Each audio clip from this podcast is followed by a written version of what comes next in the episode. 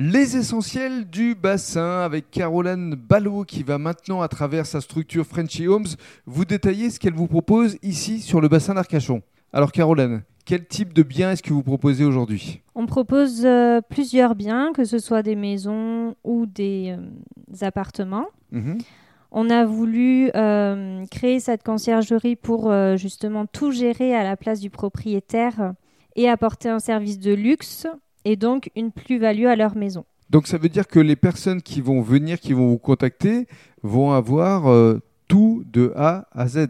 Ils vont rien avoir à faire, on va s'occuper de tout à leur place. Exactement, Un service clé en main quoi. clé en main. Mhm. Et en plus, on va donc vouloir créer une expérience unique pour les voyageurs et donc leur apporter euh, des services supplémentaires euh, avec nos partenaires. Alors les partenaires, on en parlera dans le cadre du troisième podcast, mais vis-à-vis des biens que vous proposez aujourd'hui, ça va d'appartements à des maisons. euh, quel type de biens est-ce que vous proposez aujourd'hui? Globalement, c'est des biens plutôt haut de gamme, mais on peut très bien proposer des appartements avec une, deux chambres.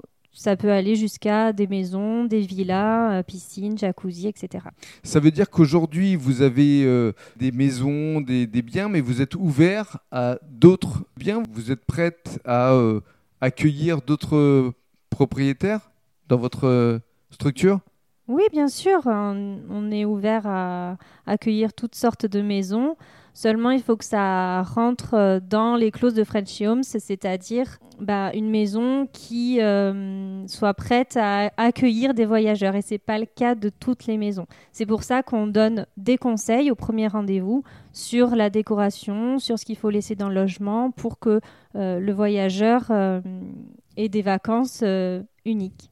Unique, haut de gamme. Quels sont vos critères justement? Nos critères, euh, eh bien, il faut que la maison soit équipée euh, pour les voyageurs, c'est-à-dire qu'il faut qu'ils aient tout sur place pour pouvoir euh, manger, qu'ils ne manquent de rien. Ensuite, il nous faut quand même une maison qui, qui ait du cachet, qui ne soit pas délabrée. Voilà, on ne demande pas grand-chose, il faut juste que la décoration Oui, soit qualitative. sympa. Faut, voilà, sur le qualitatif, euh, mais bon. Mhm. Après, euh, il y a beaucoup de maisons euh, très sympas, mais on ne se rend pas compte quand on y habite dedans, mais il y a beaucoup de choses à faire. Bien sûr, et Frenchy Home, ce sont de nombreux partenaires qu'on va vous détailler dans le cadre du troisième podcast.